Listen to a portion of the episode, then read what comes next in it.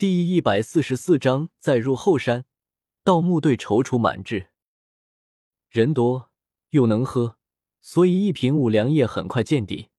根明倒完最后一滴还不放心，把瓶子使劲拍拍，仿佛里面有个隔间，还有酒倒不出来一般。然后说：“好酒喝完了，我拿不好的酒，大家凑合着喝。”便起身去柜子里拿出来两瓶老白汾酒。这酒在我们那里算是高档酒，一百多一瓶。平素里，大家喝的都是三十一瓶的。亮亮情不自禁道：“根明，今天舍得放血呀？”根明说：“竭尽全力向五粮液看齐，可是怎么也看不起。”大家兴致颇高，喝酒如水，没用一会，全部喝完，满服不胜酒力，昏昏。起身要回，根明假意挽留，满腹推脱的，干脆自己飘飘然出门去了。根明跟着出去，好一会才返回来。松林说：“怎么去这么久？”根明道：“满福有点喝多了，我把他送了回去。”松林又问：“满福怎么也来了？”根明说：“他过来串门，正好碰上了。”他就回去拿一瓶酒过来，他回来也没有人找，所以他说他不想回来，毕竟这里没有爹妈，只有亲戚，偶尔给他爹上坟，估计想他爹了。亮亮说：“我就看不惯他，你看刚才喝酒，我酒都端起来了，他不和我喝，你妈和你们都喝了，就是没和我喝，什么意思吗？”松林说：“算了算了，刚才那样转圈。”他估计以为我们故意灌他，所以他就没喝。而且我看出来了，满福酒量不咋地。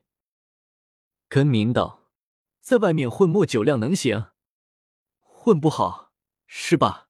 钟凯，我还没说，亮亮抢道，混的好个屁！故意拿一瓶五粮液撞门面，真恶心。根明说，亮，别这么说，都是一个村的。说不定人家真的飞黄腾达了呢，不然能喝起五粮液。围绕着满福，大家据理力争，众说纷纭。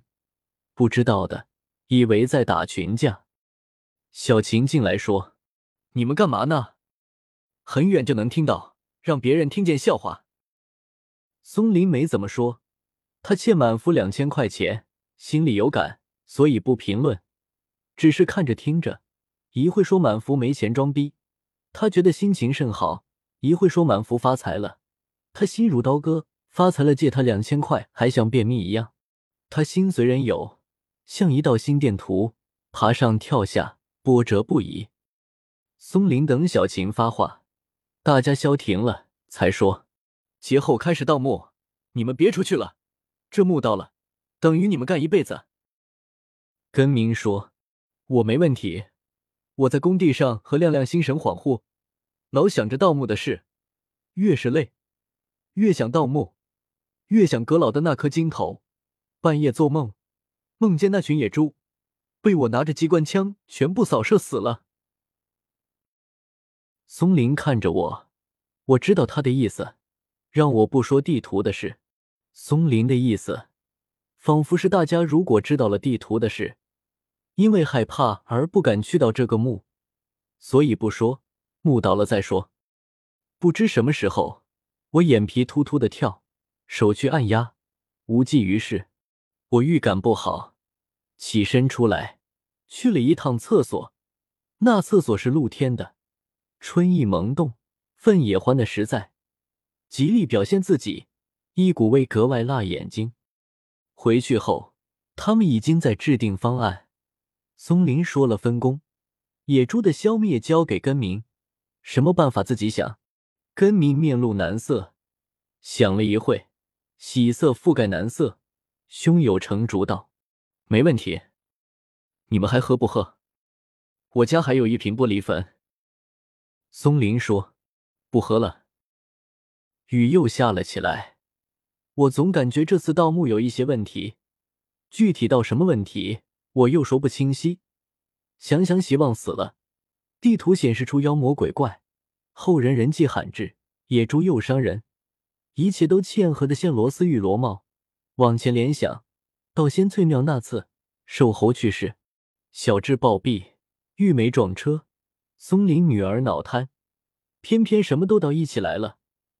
难道盗墓真的是不是不报？时候未到，那曹操呢？张献忠呢？千千万万的其他盗墓者呢？考古人员呢？谬论，绝对的谬论！我打消了心里幼稚的想法。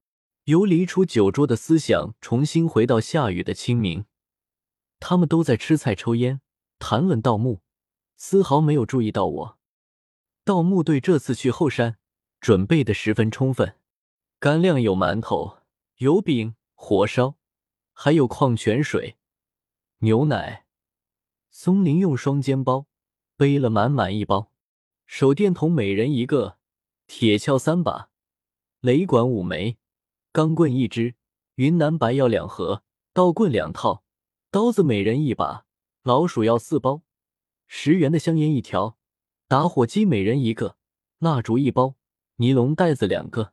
清晨，天际如鱼堵，四个人出发了。因为有了第一次的经历，一路轻车熟路，登上前山山顶，到了落落时，阳光已经洒满人间。把石头衬托得更加高大威武，傲视群雄。房子大的石头接受了阳光的朝拜，就差怒吼一声，威震四海。松林沐浴着阳光，全身镀金，在石头跟前，第一个跪下，磕头，请求保佑，保佑女儿可以康复，保佑盗墓平安顺利。其他人接着去跪，四个人在石头面前认真仔细了一把。起来，拍拍膝盖处的裤子，坐在地上吃干粮、喝水。亮亮突然想解手，松林问：“大的小弟？”亮亮说：“大的。”松林拿着一张油饼说：“正吃饭呢，你快去。”哎呀，我吃不下去了。根明呵呵笑，自己非要问，本来没啥事。大家都笑。海生问：“这石头真是神了。”真是雄伟呀！要是上面那块更大的石头也在，那就威武了，可以登上杂志了。可惜，人啊，破坏力太大。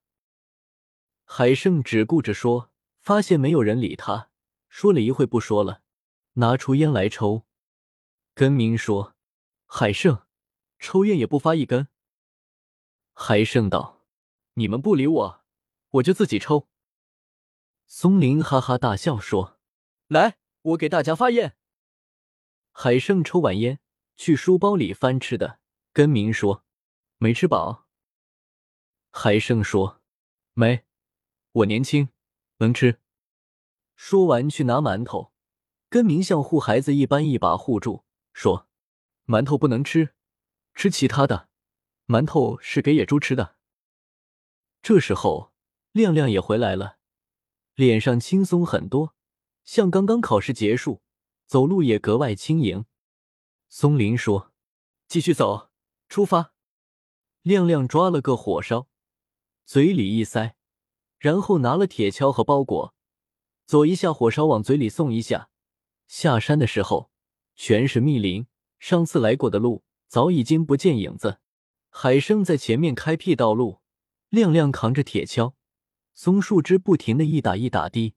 弄得很不得劲，不一会就落在最后面。清早的后山，鸟叫切切，这里是他们真正的家园，不受人类打扰的地方。得益于城镇化和机械化的快速发展，得益于人的懒惰集约化，亮亮烦不胜烦，把铁锹扔在松叶的地毯上，喊道：“松林，你们跑那么快干嘛？我日！”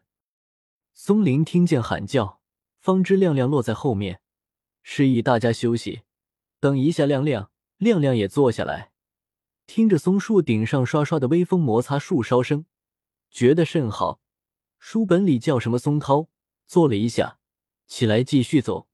远远看到松林、海生和根明的坐在地上的黑影，心里怨气无数，便故意坐下来不动了。松林等了一会。不见亮亮追上来，便站起来，拍拍屁股返回来，远远看到亮亮坐在地上，铁锹横七竖八的，像谁家三个孩子似的，毫无章法，呵呵一笑，复坐下。根明问：“怎么又不去了？”松林说：“一会就来了。”亮亮终于跟了上来，说：“铁锹一人扛一把，太不好拿了，你们只顾自己舒服啊，不管我的死活。”大家都笑，也觉得确实，便分了一下。松林还扛了钢棍，亮亮便还是两把，四个人继续前进。到了两山之间的谷底，太阳眼睛睁得的大大的，恨不能把地上的每一个粉尘都看得清清楚楚。突然一点风也没有，把盗墓队四个长途跋涉的人热得要融化。根明提议坐下来休息一下。大家都坐，吃东西，喝牛奶。根明道：“这天，他娘的像夏天一样，真热啊！”把外套脱下来放在一旁。松林说：“确实热，希望这次顺利。”四个人都紧张了一下，说：“希望顺利，暗示就是可能不顺利，而且几率很大。人有思想是好的，可也是个双刃剑。”不是有人被自己的胡思乱想折磨的睡不着吗？或者抑郁自杀吗？